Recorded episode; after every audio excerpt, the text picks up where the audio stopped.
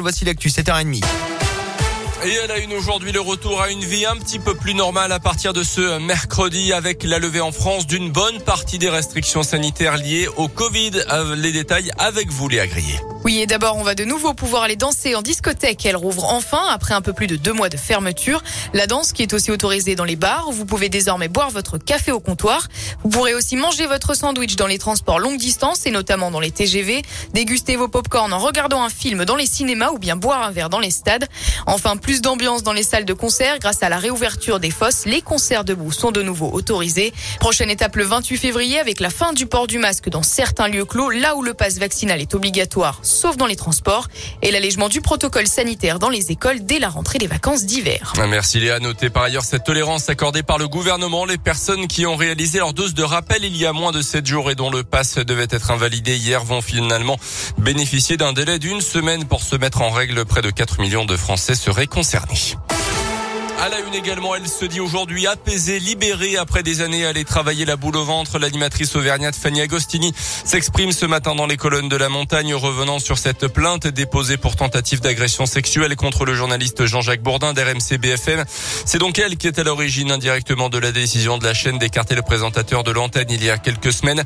La jeune femme qui vit aujourd'hui en Haute-Loire parle de faits remontant à 2013 encore sans marge d'un concours de pétanque. L'homme, euh, le journaliste aurait tenté de l'embrasser à plusieurs reprises et il lui aurait également envoyé de nombreux messages explicites. Lui ni les faits. Près d'une semaine après l'incendie, le parc Vulcania pense toujours ses plaies. Vous le savez, jeudi dernier, un important incendie s'était déclaré sur le chantier du planétarium du parc Auvergnat. Présenté comme le plus grand de France, le planétarium devait ouvrir au printemps et marquer le 20e anniversaire de Vulcania. Les pompiers ont lutté pendant plusieurs heures contre le feu, craignant même l'effondrement du bâtiment. Il a finalement tenu, mais devra encore attendre pour accueillir du public, comme l'explique Frédéric Goulet, le directeur marketing de Vulcania. La chance dans notre malchance, c'est que ce bâtiment-là était un peu à l'écart. Donc euh, il n'y a que ce bâtiment-là qui a été touché par l'incendie. Tout le reste est, bien euh, en mode de fonctionnement euh, optimum. Il y a le travail des experts qui va être mis en place pour être sûr de ce qu'il faut faire pour pouvoir accueillir à terme dans de très bonnes conditions et en toute sécurité tous nos visiteurs. Le planétarium, on espère pouvoir le réouvrir en 2023. On n'a pas encore la certitude, mais on espère que ce sera le cas. L'hébergement, c'est également un projet toujours dans les tuyaux. Il y a d'autres projets aussi structurants qui sont importants. Après, effectivement, euh, la mise en place euh, va peut-être bouger un petit peu. Euh, l'ouverture du parc est toujours prévue le 30 mars. Vulcania a d'ailleurs lancé une grande campagne de recrutement avec plus de 100 postes proposés. Plus de détails sur radioscoop.com. À retenir également cette importante coupure d'eau potable depuis le début de la semaine à Chanel-la-Moutère et dans plusieurs hameaux du secteur. 250 personnes impactées d'après la montagne. Euh, depuis lundi matin, des bouteilles d'eau ont été distribuées aux habitants. Selon les premiers éléments, des individus se sont introduits dans le château d'eau de la commune et ont lancé des objets dans l'eau. Le principe de précaution a donc été appliqué. La distribution de l'eau interrompue le temps que la vidange du réservoir soit effectué. Retour à la normale était prévu hier dans la soirée.